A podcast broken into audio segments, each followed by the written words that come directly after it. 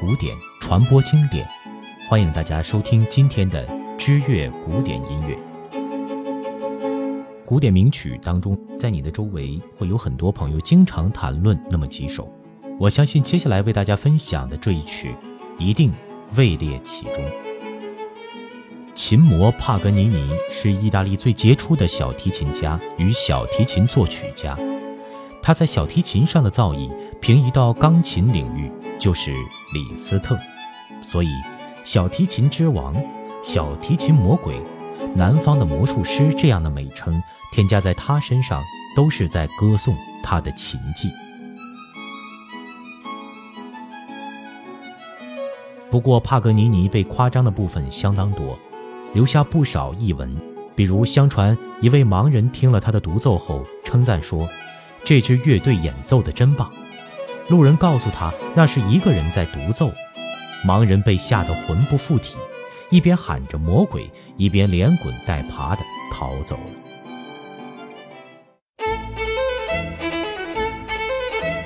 帕格尼尼1782年出生在意大利热那亚的一个贫穷之家，父亲是个贩夫走卒，略懂音乐。帕格尼尼小时候即跟随父亲学习曼陀林与小提琴，八岁时已能创作奏鸣曲，十一岁时在公众面前演奏，被称作神童。父亲便带他去帕尔马，先后在塞维多、科斯塔、巴埃尔朱斯门下接受音乐教育。短时间之内，他便习得高超的小提琴技艺，作品数也大增。一七九九年，帕格尼尼十七岁时。开始独立演出，参与的活动也涉猎较广泛。相传他的左手掌比普通人长，约为十五六公分左右，这可以让他挑战任何难度。旁人眼中无法攻克的难曲，对他而言真的是易如反掌。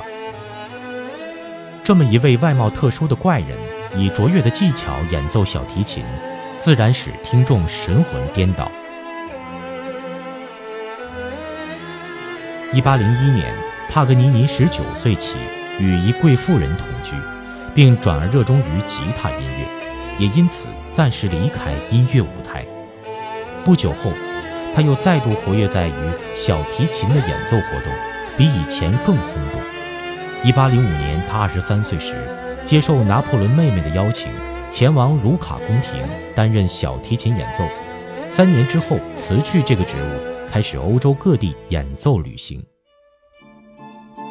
帕格尼尼开拓了双重奏法、拨奏奏法、进马奏法等新的小提琴技巧，对小提琴的演奏发展功不可没。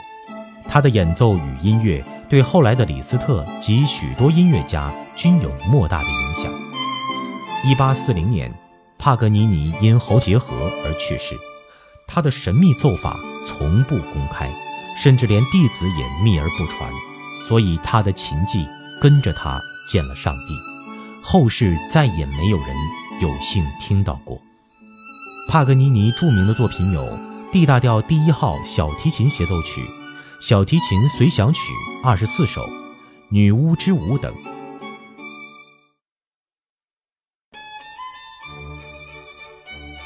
D 大调第一号小提琴协奏曲。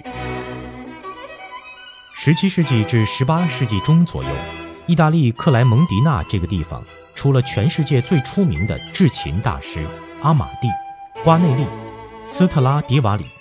他们所制作的小提琴更能直接诠释如科列里、维瓦尔第、塔蒂尼等人的作品，于是便出现了名人的独奏、乐队伴奏的联合演出形式，协奏曲因此进入全盛时期。十八世纪中叶以后，键盘乐器抬头，王侯贵族多为此优雅的音色倾倒，他们的兴趣指向于此类乐器，小提琴逐渐被冷落。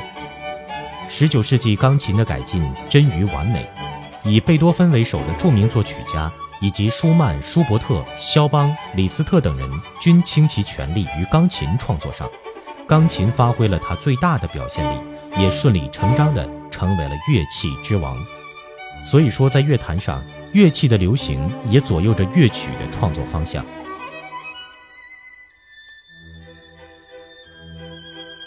想要把已经衰竭的乐器再度振兴起来，是相当不容易的事，非有十二分的努力不可，并且能率先取得时代感，需要创造流行，领导流行，能够做到这一点，只有鬼才帕格尼尼了。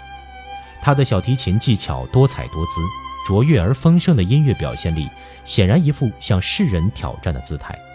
果然，他不久便征服了全欧洲。很多人在聆听帕格尼尼的音乐时，都会情不自禁地忘记呼吸，甘愿奉献自己的灵魂。第一号小提琴协奏曲与二十四首随想曲同为帕格尼尼的代表作，是华丽、浪漫而热情的协奏曲。此曲创作年份不详，一说是一八一一年他二十九岁时所作，也有人说是一八一八年三十六岁时的作品。帕格尼尼1828年46岁时离开意大利到国外旅行，第一站维也纳，他便以此曲造成轰动。原曲是降 E 大调，因为除了帕格尼尼以外，再也没有人能够演奏，故目前所演奏的改成 D 大调编曲。第一乐章 D 大调，庄严的快板四四拍奏鸣曲形式。几乎把心融化的甜美抒情旋律，以及应用进马奏法的断奏、三度音程的平行进行、两个声部三度间隔平行进行等华丽技巧，使整个乐章充满魔力。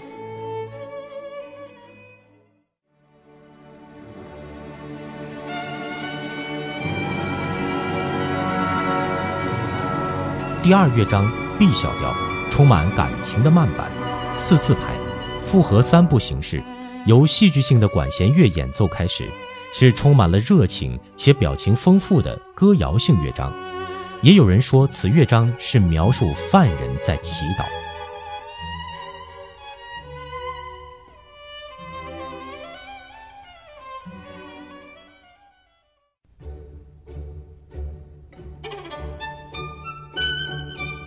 第三乐章 D 大调。精神抖擞的快板回旋曲，四二拍，以断奏轻快飞跃般的小提琴轮旋曲主题开始。此奏法是帕格尼尼的首创，据说曾让全欧洲的绅士淑女神魂颠倒。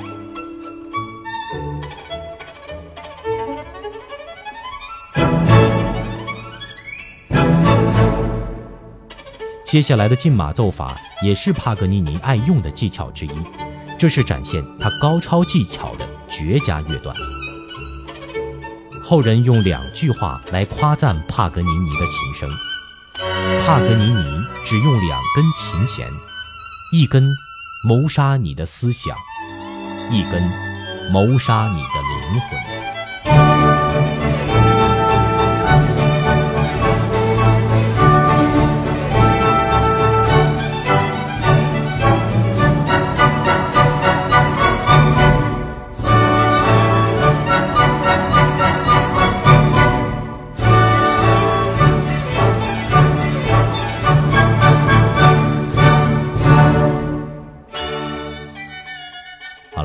今天为大家分享的古典名曲就分享到这里。想要欣赏本期的文字内容，您可以关注我们的微信公众账号或新浪加微认证的微博“知乐古典音乐”。我是景航，我们下期再见。